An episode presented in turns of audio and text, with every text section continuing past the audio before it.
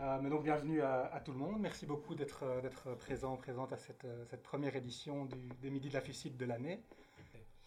Euh, voilà donc aujourd'hui on a choisi d'aborder une thématique qui a été très, très présente dans, dans, le, dans le débat public, dans les médias ces derniers temps, qui est la présence dans l'espace public de statuts liés à la colonisation ou plus largement de traces, ça peut être des noms de rues, etc. Quelle question est-ce que ça vient poser Pourquoi est-ce qu'il y a eu euh, des, débats liés à, cette question? Pourquoi euh, est-ce qu'il y a eu toute cette vague de, euh, de déboulonnage ou pourquoi est-ce qu'il y a des, statues qui ont été peintes de différentes couleurs, etc. on a décidé donc d'aborder cette thématique et pour ça, on a invité Madame Robert, je pense qu'elle se présentera mieux que je pourrais le faire. Qui est entre autres présidente de l'ASBL BAMCO. Voilà, je vous laisse la, la parole. L'idée, c'est qu'elle puisse présenter pendant euh, une petite demi-heure et puis qu'il y ait des échanges avec le public. Donc, n'hésitez pas à, garder votre, vos, questions pour pouvoir échanger après, le, après la présentation. Voilà. Merci. Bonjour tout le monde, j'espère que vous allez bien. Moi je suis en pleine forme malgré la grisaille, malgré le masque, malgré qu'on nous annonce plein de choses bizarres avec le Covid. Alors, euh, effectivement, je m'appelle Mireille Tcheoussi Robert et je suis présidente d'une association qui s'appelle BAMCO. Euh, c'est une association qui est plutôt un centre de réflexion et d'action au sujet du racisme anti-noir. Et euh, donc j'ai un master en sciences de l'éducation. Au départ, je suis donc une éducatrice et j'essaye de faire euh, une éducation à un sens un peu plus national. Euh, nous faisons par exemple beaucoup de plaidoyer politique dans les médias. ou de plaidoyer médiatique carrément. Et donc c'est par exemple des, campagnes au sujet de la restitution des biens culturels africains, euh, de la diversification des, des, des, des personnages qui sont euh, dans, dans, la statuaire publique. Euh, voilà, donc ça c'est un petit peu l'une des activités principales, mais nous avons aussi beaucoup de publications sur ces sujets-là où on explique pourquoi est-ce qu'on on prend tel ou tel positionnement. Et ça, vous pouvez trouver sur notre site internet bamco.org. Euh, on organise aussi des visites guidées décoloniales. Euh, donc vraiment, notre, notre idée, c'est de, de, de, démocratiser euh, les, les, sujets et les notions liées à la question décoloniale et antiraciste en, en Belgique. Et nous avons aussi des activités liées aux questions de genre, donc au féminisme notamment. Alors aujourd'hui, je vais vous parler un petit peu de, de la statuaire coloniale, aussi peut-être de la toponymie coloniale. Euh, la toponymie, c'est toutes les questions de, des noms de rues. Euh, qui aujourd'hui on a énormément, mais énormément de noms de rues, euh, d'anciens colons, ou alors des statues de, commémoration de l'action des colons, des statues de Léopold II. Donc il y a vraiment beaucoup de choses. Vous m'entendez bien? Moi je m'entends pas très bien. non, je rigole. Euh, donc, on a beaucoup de, statues qui commémorent euh, euh, cette période-là, cette période qui, d'un point de vue belge, a été vraiment glorieuse. et donc, mais il y a aujourd'hui une diversification de la population belge et nous avons beaucoup d'afrodescendants, mais pas seulement, qui contestent cette, qui contestent cette vision des choses. D'abord, euh, puisque je vais euh, souvent parler euh, du, racisme, je vais un peu préciser ce que moi j'entends par, par racisme. Donc, le racisme pour moi, c'est une hiérarchisation de valeurs parmi les humains. Donc, c'est dire telle personne ou tel groupe de personnes sont inférieurs parce que parce qu'elles ont une couleur de peau différente, parce qu'elles ont euh, euh, des orientations différentes. C'est vraiment la question de la hiérarchisation de valeurs, de dire c'est moins bien que.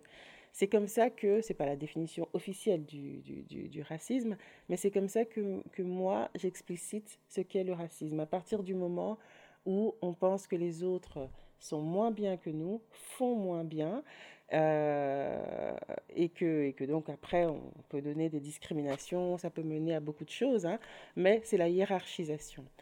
Alors, euh, ce, racisme que l'on connaît souvent par euh, des préjugés, stéréotypes. D'ailleurs, est-ce que quels sont les stéréotypes et les préjugés que vous connaissez sur, sur les Noirs, que vous avez déjà entendus ou que, que vous savez Vous ne me ferez pas croire que vous n'en connaissez pas. Je sais que vous en connaissez. À part le fait qu'il court vite. Il danse bien. Quoi d'autre? Euh, je dis, qu'est-ce qu'on a déjà entendu, qu'est-ce que l'on sait de, de, des stéréotypes que, que connaît? Pardon? Mange beaucoup de poulet. Mange beaucoup de poulet, oui, c'est vrai, c'est vrai, c'est vrai, c'est vrai. On entend ça souvent. Quoi d'autre? Les humoristes aussi jouent souvent avec les préjugés, donc on les entend souvent. Qu'est-ce qu'on connaît d'autre? Ils ont tendance à être Oui. Quoi d'autre? Dans une classe de sixième secondaire, ça va beaucoup plus vite. Hein Vous êtes beaucoup trop police euh, aujourd'hui. Qu'est-ce qu'il y a d'autre comme stéréotypes et préjugés sur les Africains, les Noirs? Oui?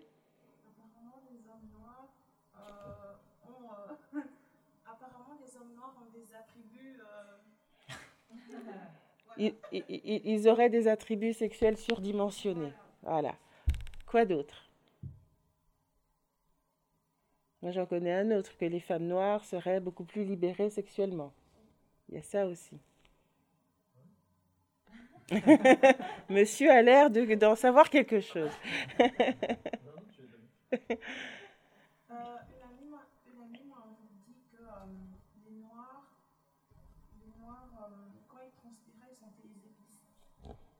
Ils, sentent mauvais, c'est ça?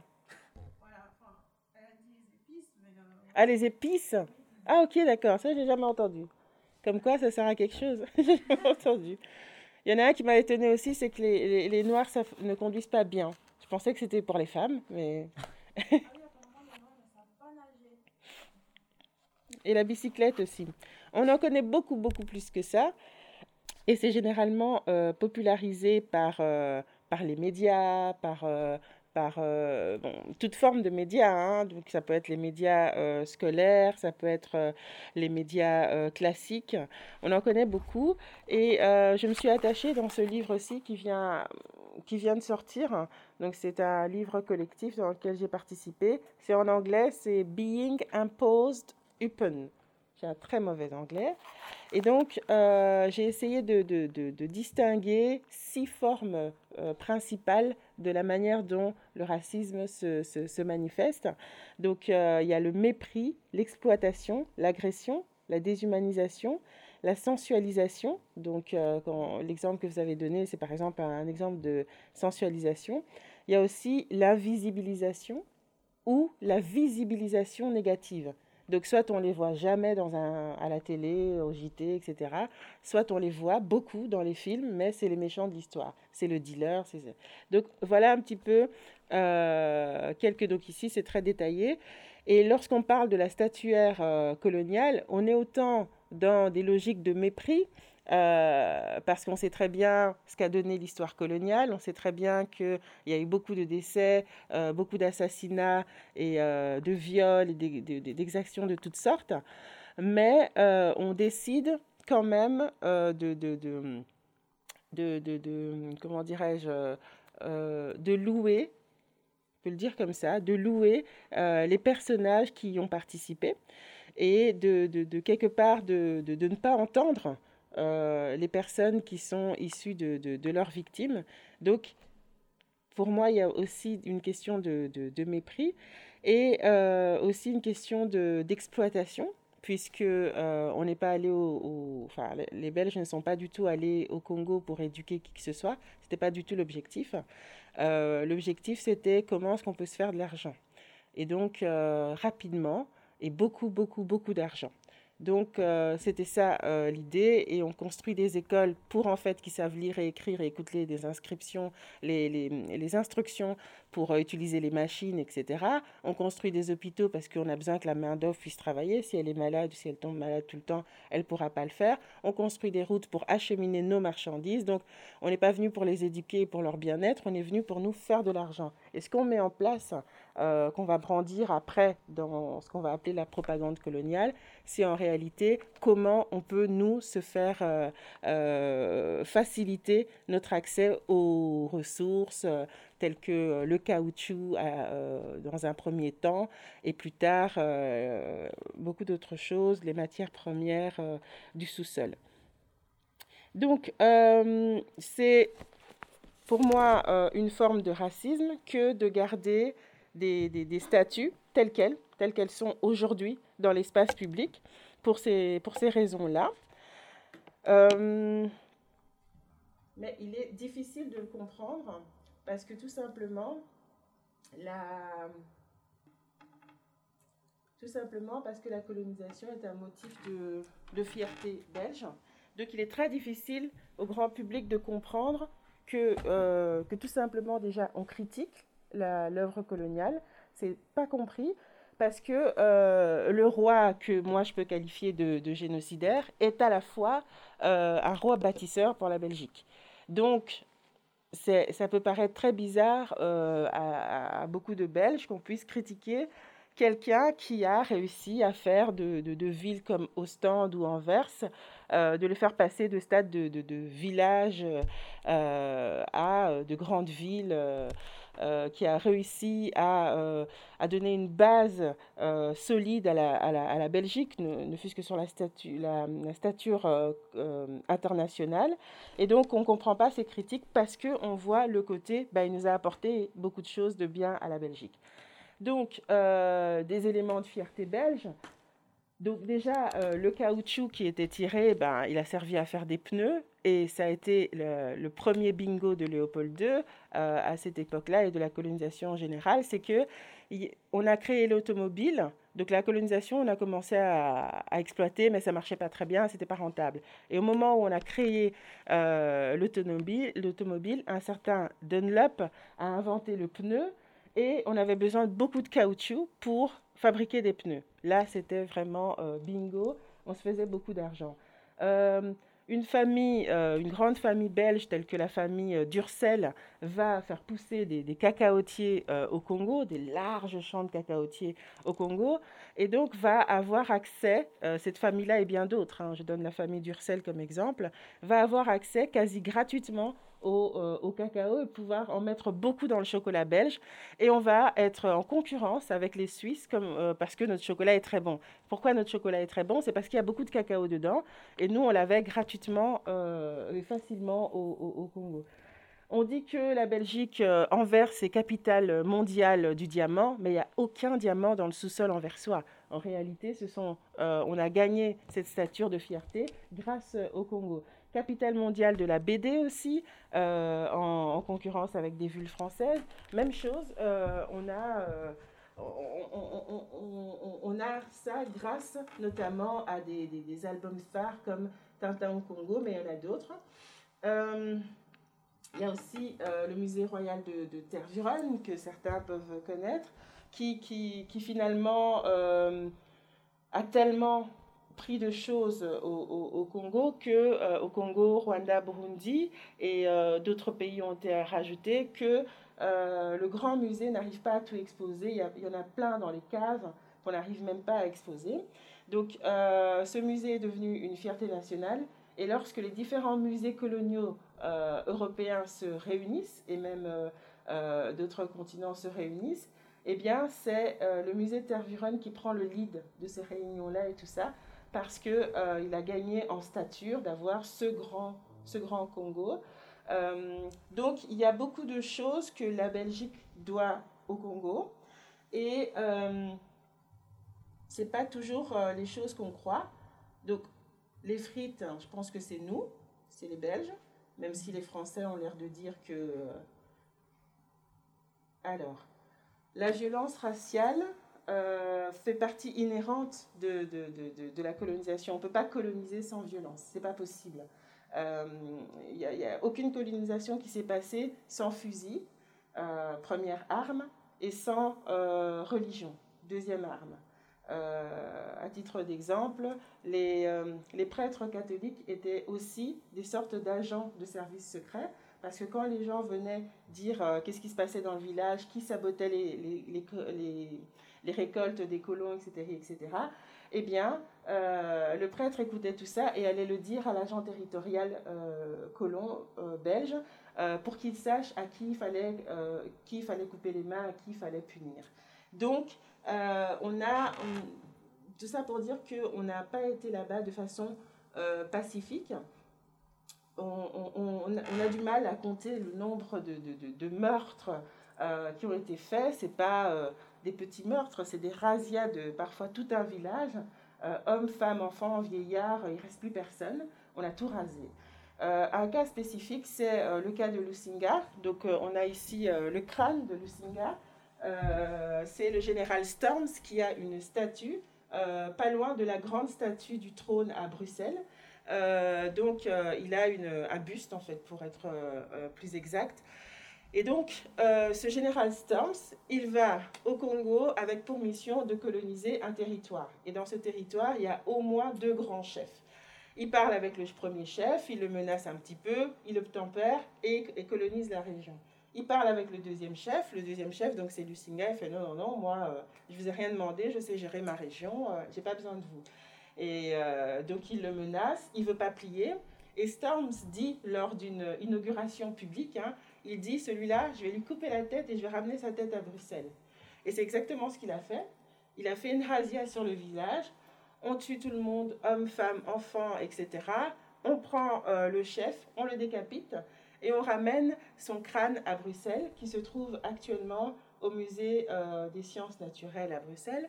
Et, euh, mais il prend aussi ses statuettes, les statuettes sacrées qui représentent ses ancêtres. Euh, que bon, euh, la religion, euh, surtout catholique, avait dit ben non, tout ça il faut pas garder, soit il faut brûler, soit il faut nous donner, mais qu'ils ont ramené en fait au musée de Tervuren. Mais ils ont dit aux villageois c'est de la sorcellerie, il faut accepter Jésus. Mais eux, ils ont pu en faire de l'argent. Eh bien, Storms, il prend les statuettes de Lucinga et sa femme les amène au musée de Tervuren. Donc c'est un peu une illustration de, euh, de ce qu'a été aussi la violence, euh, la violence coloniale, la violence de l'agression. Euh, on a, donc derrière le musée Tervuren, ce sont les, les, gens qui ont été, donc les Congolais qui ont été exposés dans un zoo humain. Donc les gens venaient les voir comme on va voir les lions et les girafes. Donc ils ont été exposés dans un zoo humain, mais ils ont tellement subi de maltraitance qu'il y en a qui sont morts. Et euh, à l'arrière, un peu plus loin, au musée de Tervuren, vous avez les tombes de ces personnes qui, pendant des années, n'ont même pas été euh, entretenues.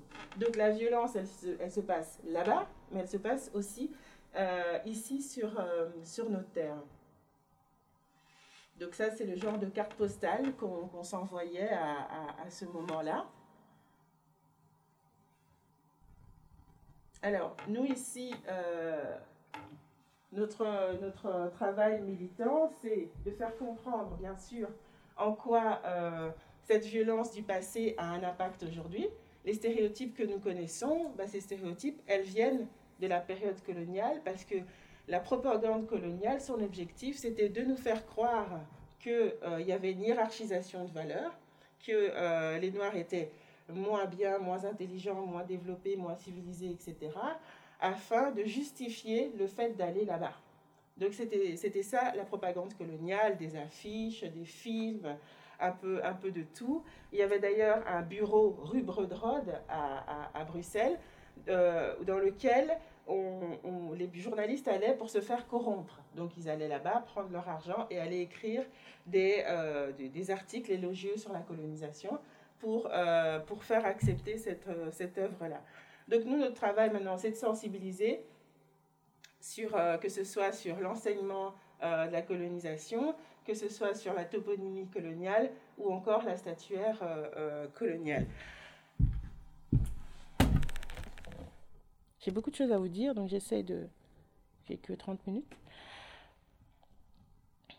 Il faut se poser la question de, du rôle d'une statue.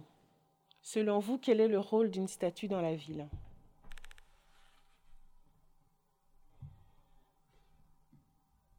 Quelqu'un a une idée? Oui? Un rappel historique, oui. Commémorer, oui. Glorifier, oui. Oui, c'est ça. c'est dans la même idée. OK. Euh, nous, on pense effectivement que dans, dans l'espace public, lorsqu'on garde une statue dans l'espace public, c'est qu'on applaudit l'action de la personne qui est représentée. On le glorifie. Euh, on le glorifie lui et on glorifie ce qu'il a fait. Nous pensons qu'il y a une différence entre l'espace public et les musées. C'est pas équivalent. Dans un musée, on peut faire un travail d'histoire, euh, c'est-à-dire euh, avoir euh, les faits, les détails, les nuances et chercher, tendre, un temps soit peu, à le plus d'objectivité possible. Alors que dans l'espace public, nous, nous pensons qu'il faut plutôt faire un travail d'interprétation de, de l'histoire, d'interprétation en mouvement et d'interprétation collective. Donc l'historien, il peut être tout seul hein, en train de faire son histoire, euh, en, train de faire sa thèse, etc. Alors que euh, euh, dans, dans l'espace public, l'idée, c'est d'avoir une interprétation collective qui n'est pas obligée d'être unanime, mais collective de, de, de, ce que l'on représente. Et, et c'est donc un travail de, de mémoire plus qu'un travail d'histoire, selon nous. Et donc, la mémoire et l'interprétation des faits, des événements du passé, elle peut changer avec le temps, elle peut changer selon, euh, selon les, mœurs qui changent, selon les temps qui changent, selon les conceptions qui changent, euh, selon les connaissances qui grandissent aussi. Et donc, euh, on ne peut pas, c'est très complexe de comprendre que une statue peut rester pendant 500 ans euh, j'exagère un peu, 500 ans sur une ville, euh, et se dire que les gens n'ont pas évolué, ils n'ont pas changé de mentalité sur les événements du passé. C'est très bizarre, puisque c'est censé être un, espace public de débat et de remise en question et de réinterprétation en fonction des changements. Et l'un des changements majeurs, eh bien, c'est euh, non seulement l'arrivée, mais surtout la prise de parole des personnes qui ont été victimes des gens qui sont représentés aujourd'hui. C'est un changement majeur euh, dans, la, dans la sociologie euh, euh, belge. Et donc, il faut tenir compte de ce discours et faire un travail de, de réinterprétation avec ce discours en plus. Et c'est un petit peu là que ça bloque, c'est qu'on ne veut pas faire ce travail de réinterprétation. Alors, alors que l'historien, il va vivre il veut vivre l'événement de l'extérieur. L'historien, lui, ce qu'il veut, c'est prendre de la distance, prendre de la hauteur, essayer d'être comme ça, il peut se permettre d'être le plus objectif possible. Dans un travail d'interprétation, on va essayer de vivre. On va essayer de vivre ce, euh, à quoi on fait référence et euh, de, de, le sentir au plus proche. On va laisser parler ses émotions, laisser passer, parler ce qu'on ressent. Euh, c'est pas pour rien, vous le disiez tout à l'heure, qu'il y a euh, une politique commémorative autour des monuments. C'est justement parce que les gens, bah, les gens parfois ils pleurent, parfois ils donnent des témoignages, etc. Alors que l'historien, il peut se servir de ça pour faire son, son histoire, mais ça va pas être sa base. Lui, son objectif, c'est pas de se mettre à pleurer pendant qu'il fait son, son travail de recherche. C'est pas ça l'idée. Lui, il veut être entre guillemets le plus froid possible. Alors que dans l'espace public, dans le débat euh, permanent, ce qu'on veut faire, c'est être à chaud, être ensemble et créer cohésion avec ce qu'on a vécu ensemble. Créer une nation, créer un pays, créer une histoire commune. Et donc, euh, la question, c'est lorsqu'on bloque le travail de réinterprétation, est-ce que nous ne sommes pas en train de dire aux Congolais, Rwandais et Burundais, vous ne pouvez pas faire partie de la nation, vous ne pouvez pas faire société avec nous parce que le travail de faire société, ça passe par une mémoire que l'on réinterprète ensemble, par une histoire, pardon, qu'on réinterprète ensemble. Donc, euh, la, mémoire comme euh, l'histoire euh, ou la colonisation plutôt comme objet d'étude, elle, ne peut pas être dans l'espace public. Elle est censée être dans les universités, dans les livres d'histoire, dans un musée, etc. Alors que euh, nous, on invite à un autre, travail dans, l'espace public. Maintenant, euh, c'est aussi un rapport de force. quand on veut faire changer les choses, eh bien, on rentre dans un militantisme, on ouvre la voie, on, on, joue d'influence, etc. C'est aussi un rapport de force. Et si ce rapport de force euh, est, perdu, eh bien, même si vous aviez droit à une réinterprétation mémorielle, vous pourriez passer à côté parce que vous n'avez pas eu assez de force pour vous faire entendre. Euh, donc, ici, on, est dans une situation où les personnes qui veulent se faire entendre sont euh, très discriminées.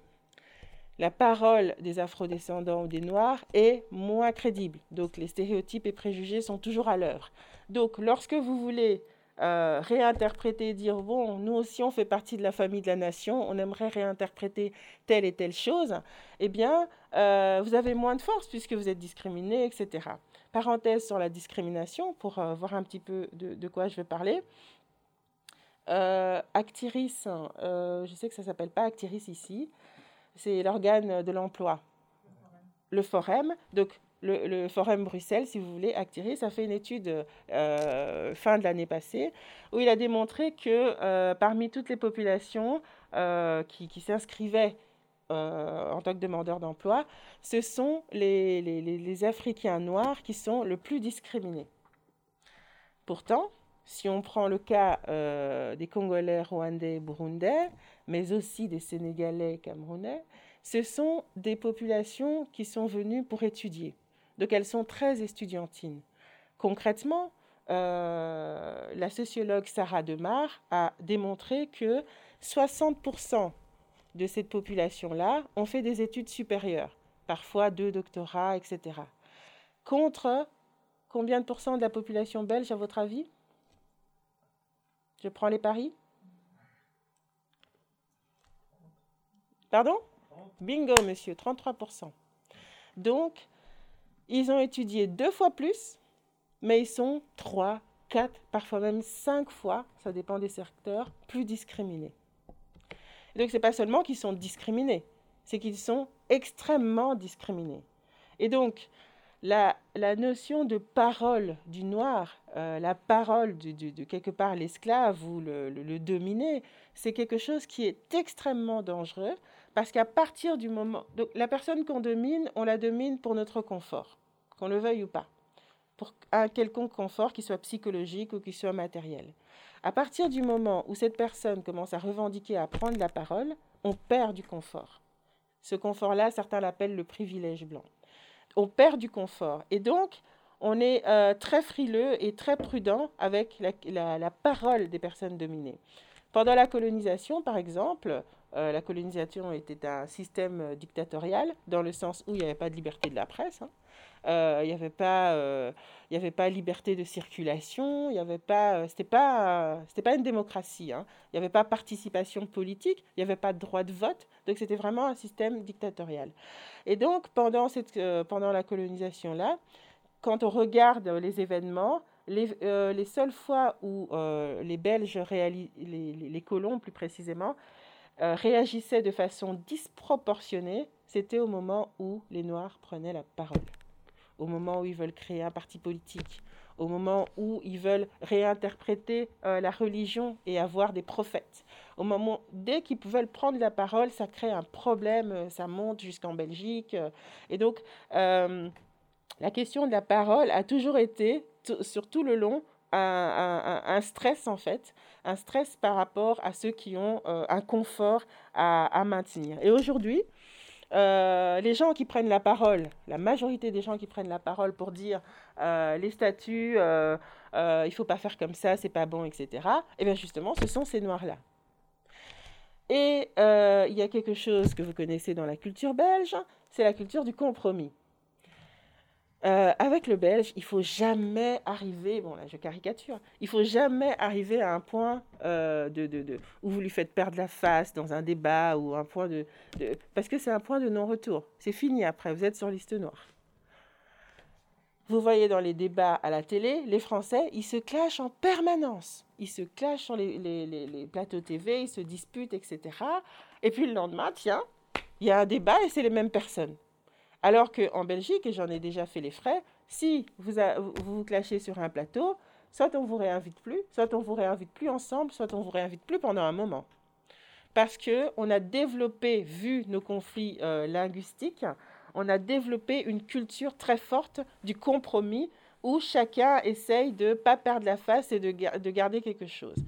Et donc, euh, lorsque non seulement on est clashé en tant que Belge, mais qu'en plus on est clashé par quelqu'un que l'on domine, quelqu'un qui va nous faire perdre de privilèges, parce que euh, euh, on a besoin de gens pour faire euh, les, bas métiers, hein, et souvent c'est les Noirs et les Arabes. Eh bien, dès qu'ils prennent la parole, on va perdre la face, on va perdre notre confort, on va perdre beaucoup de choses. Donc, c'est très important qu'ils ne prennent pas la parole.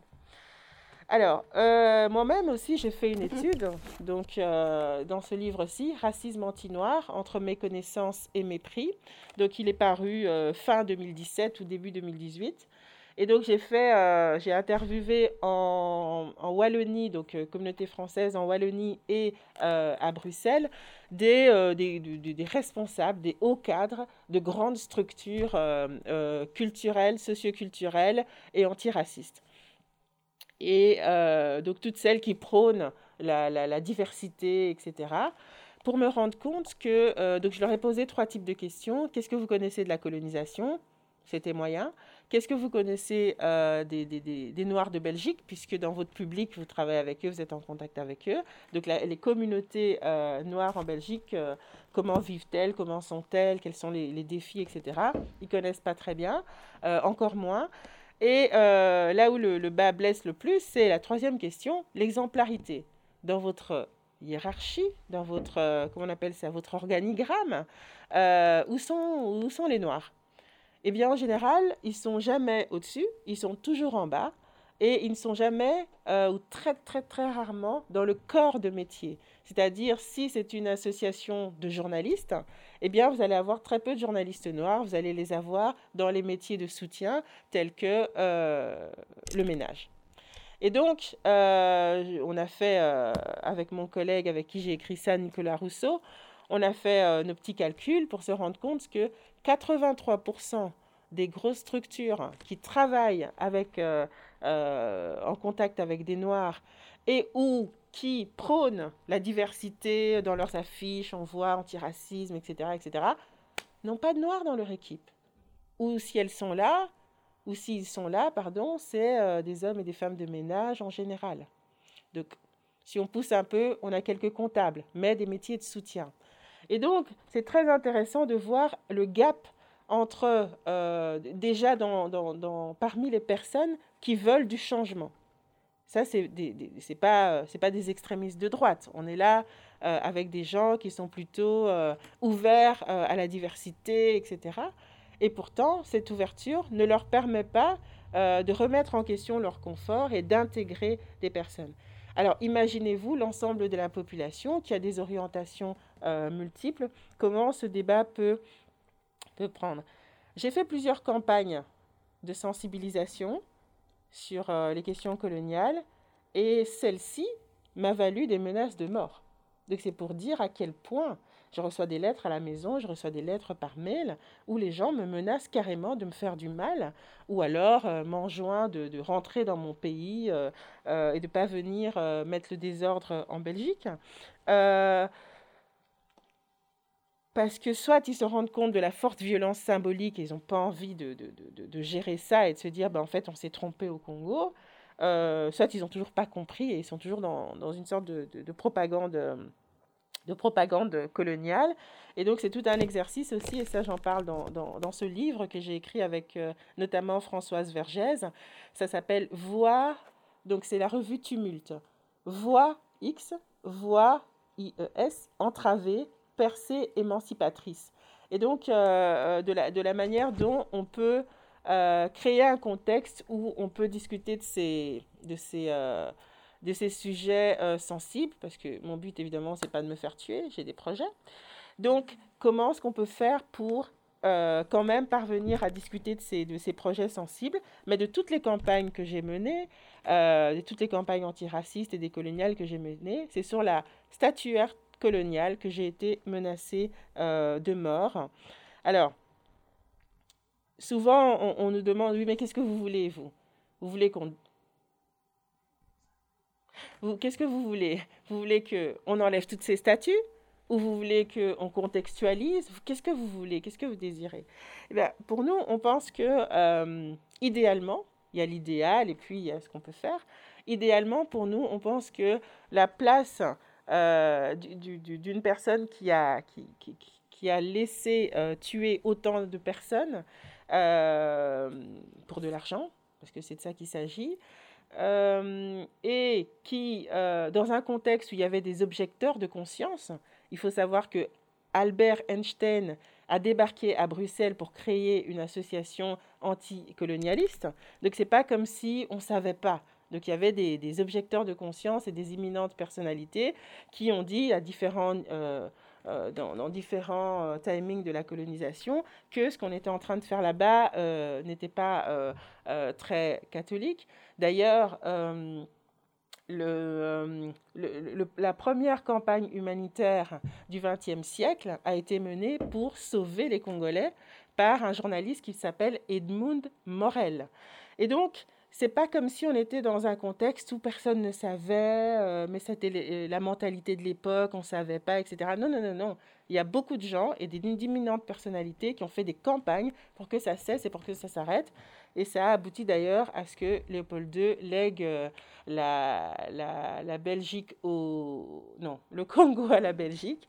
Et malgré cela, les exactions et les violences n'ont pas malheureusement cessé.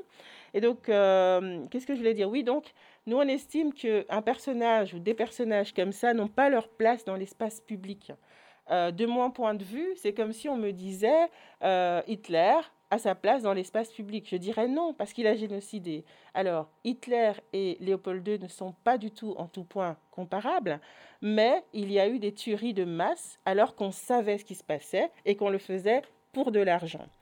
Euh, et euh, on me dit oui, mais il a fait des bonnes choses, il a créé des écoles, des routes et des hôpitaux. Je vous ai dit en introduction à quoi étaient destinées euh, ces œuvres-là.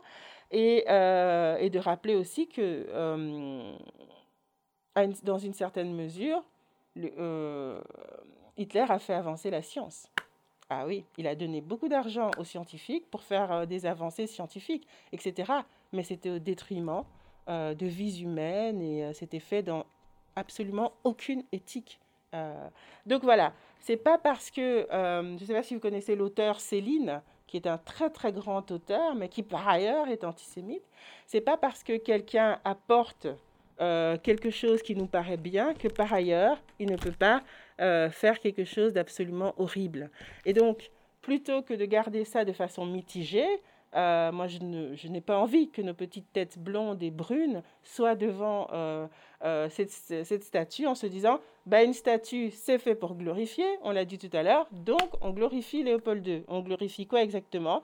Bah, il a tué, euh, mais vraiment de façon inéthique pour développer la Belgique. Il aurait pu le faire autrement. Euh, nous, on pense que la place de ces statues se trouve au musée, avec un cadre où on n'est pas dans le débat public et euh, avec des, des, antiracistes qui crient génocidaire, et puis oh, rentrez chez vous, et dans un cadre posé, où les historiens peuvent expliquer avec euh, tout, euh, toute la froideur euh, dont ils ont besoin pour faire leur travail, et que dans l'espace public, on a plutôt besoin de, de, de, de figures d'exemple. L'espace public belge n'est pas assez féminisé. Il y a très très très très très peu de femmes. Et puis, il y a d'autres personnes qui ont contribué aussi à la construction de la Belgique.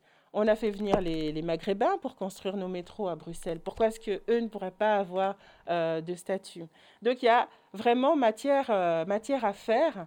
Euh, la question juive, par exemple. Les Juifs ont souffert sur cette terre. Mais combien d'entre eux, combien de résistants, etc., de, de, rescapés sont, sont glorifiés, plébiscités Donc, c'est pas seulement qu'on veut enlever Léopold II pour enlever Léopold II, mais c'est parce qu'on pense que la Belgique a aussi d'autres belles choses, d'autres autres belles personnalités à montrer.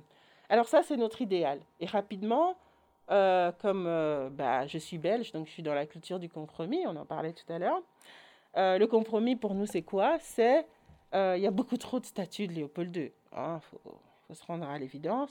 Donc nous, ce qu'on propose, c'est d'en enlever 50%, de les mettre au musée, de les remplacer par toute cette diversité dont j'ai parlé, notamment des femmes belges qui ont contribué à, la rayonnance scientifique, culturelle, etc.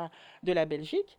Euh, les statues qui restent, ou parce que parfois c'est pas juste une statue d'un bonhomme, parfois c'est comme au parc du cinquantenaire. Bon, je connais mieux Bruxelles, euh, même si euh, j'ai grandi à Orval, mais euh, il y a une, espèce de grande stèle comme ça, énorme, qui est difficile à, déplacer et qui serait dommage de détruire. on ne veut rien détruire, on veut rien effacer de l'histoire. Et donc, ce qu'on ce propose, c'est face à cette, euh, à cette grande euh, statuaire, c'est d'avoir une œuvre contemporaine qui peut aussi parler des victimes de cette œuvre euh, coloniale. Donc, nous, on n'est pas dans les extrêmes, il faut tout enlever, il faut tout garder, il faut tout ceci, cela. On propose de faire un travail de mémoire, c'est-à-dire on redéfinit ensemble, on fait des compromis et on bouge. Je vous remercie de m'avoir écouté.